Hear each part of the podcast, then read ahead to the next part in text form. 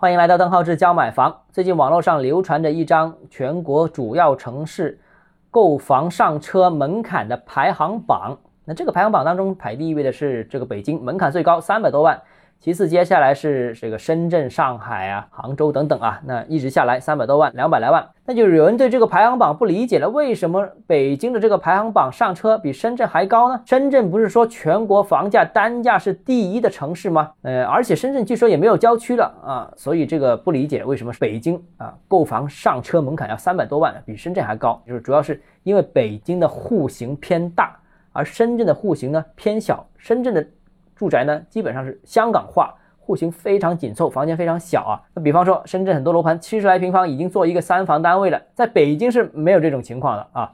那同样是这个单价。但是北京的套均的面积更大，那所以变成了北京上车的门槛就更高，所以北京成为全国购房上车门槛最高的城市，第一名啊。这个除了呃这个三个一线城市之后呢，这个排在第四位的是厦门，厦门是接近三百万的这个上车门槛也是非常厉害。其实厦门呢，我觉得就是一个缩小版的一个深圳啊，一样也是很小啊。厦门的地域面积跟深圳一样也是很小。而且呢，人也很多，经济也很强。只不过呢，这个厦门相对于深圳而言是一个二线城市啊，总体规模相对深圳小一点，就是微缩版的深圳，所以它的这个上车门槛也是很高啊。那第三档呢，就是呃杭州啊、广州这两座城市了，那也是两百来万。那这两座城市，我相信是最具有幸福感的这两座城市了，就业环境又好，自然环境又好，这个配套又一流。那两百来万出头的这样一个预算就能上车，那也算是国内最有性价比的这样两个城市了。那接下来就是其他一些城市，那比较正常了，就是一些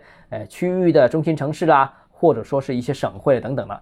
那在这个上车排行榜当中排的比较后的啊，也就是上车门槛很低的有些城市，比方说像长沙，那长沙这个门槛就非常低了，一百万出头就能买到一套房了。但是不是说呃房价这么便宜，长沙人就幸福感满满呢？我觉得这个问题要看不同角度去观察了。